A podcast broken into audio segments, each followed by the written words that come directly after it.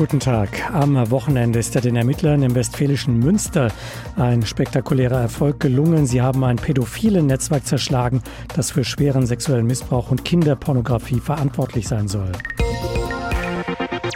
Festgenommen wurden Beschuldigte aus mehreren Bundesländern und die Polizei Nordrhein-Westfalen rechnet mit weiteren Fahndungserfolgen. Man könne damit rechnen, dass in den nächsten Monaten weitere Gruppen von Kinderschändern auffliegen werden, zum Teil in Dimensionen, die sich bislang niemand vorstellen kann, so wörtlich der Sprecher der Gewerkschaft der Polizei in Nordrhein-Westfalen. Mit seinem Kollegen in Hessen, mit Andreas Grün, dem GdP-Chef hier in Hessen, habe ich heute Mittag gesprochen. Die Kollegen in Nordrhein-Westfalen begründen ja ihre Erfolge damit, dass dort die Ermittlungskapazitäten erhöht worden sind. Sprich, die Polizei in Nordrhein-Westfalen hat mehr Mittel bekommen. Wie ist die Situation bei uns in Hessen? Nun, in Hessen haben wir auch im Bereich äh, Kinderpornografie oder sexueller Missbrauch von Kindern in den letzten Jahren in Technik und Personal investiert. Momentan äh, ist in Hessen sogar noch eins draufgesetzt worden. Wir haben äh, eine hessenweite Arbeitsgruppe zum Thema Stärkung der Bekämpfung des Phänomenbereichs Kinderpornografie und sexueller Missbrauch von Kindern eingerichtet, die quasi dann landesübergreifend auf einer Plattform die Sachbearbeiter in Hessen, die Kinderpornografie bearbeiten, vernetzt und äh, wir uns auch dadurch ja, eine noch bessere Erfolgsquote erhoffen. Bedeutet das letztlich, dass wir auch in Hessen damit rechnen können, dass viele Fälle, die möglicherweise unentdeckt geblieben sind, jetzt doch aufgedeckt werden? Ja, damit ist zu rechnen, denn immer wenn die Polizei in bestimmten Phänomenbereichen mit mehr Personal und moderner Technik ansetzt, dann kommen auch am Ende mehr Fälle zutage. Das ist in vielen anderen Bereichen so und das wird auch im Bereich der äh, Kinderpornografie nicht anders sein. Das meiste spielt sich eh im Internet und im Darknet ab und das heißt, es ist äh, auch ein sehr hohes Dunkelfeld, was wir hier haben, wo wir gar nicht wissen, was alles passiert. Und äh, da können Sie nur beikommen, wenn Sie mit entsprechendem Personalansatz und der entsprechenden Technik mit wirklich qualifizierten IT-Spezialisten dann der Sache auf den Grund gehen. Aber nicht nur die Fahnder rüsten ja auf, die Ermittler, die Täter tun es ja offenbar auch. Bei dem Fall in Münster jetzt wurden klimatisierte Serverräume entdeckt, hunderte von Terabyte, die dort hochkompliziert verschlüsselt worden sind. Ist das eine Ausnahme oder eher ein Trend, den Sie da beobachten? Eher ein Trend. Vor zwei Jahren hat der BKA-Präsident Holger Münch äh, schon mal zusammengefasst, dass Täter heute international vernetzt sind und modernste Technologien nutzen und häufig sind sie auch noch phänomenübergreifend dann untereinander vernetzt. Das macht es für die Polizei immer schwieriger, wenn äh, sich die Kriminalität immer weiter in Anführungszeichen professionalisiert.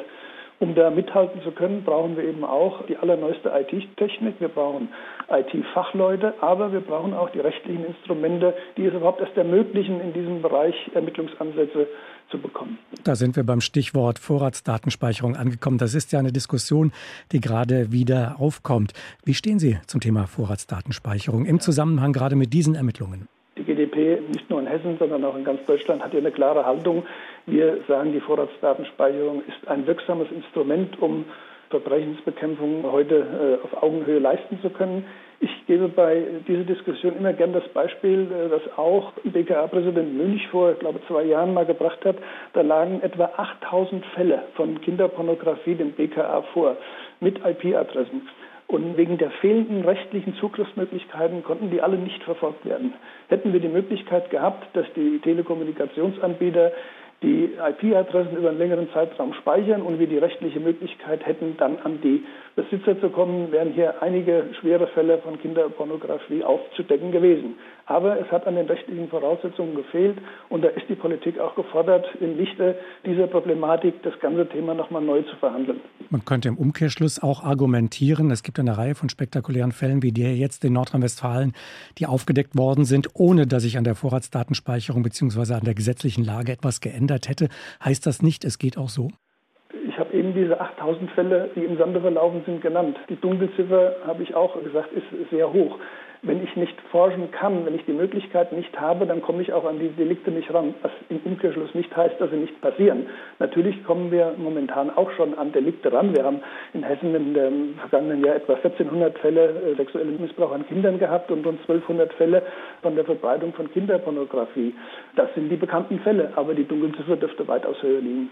Das heißt, wenn ich Sie richtig verstehe, bei einer Änderung der gesetzlichen Lage zur Vorratsdatenspeicherung ist es nicht so, dass man auf anderen Wegen dann als Polizei zum Ziel kommt, sondern es gibt Fälle, die man dann überhaupt nicht aufklären kann.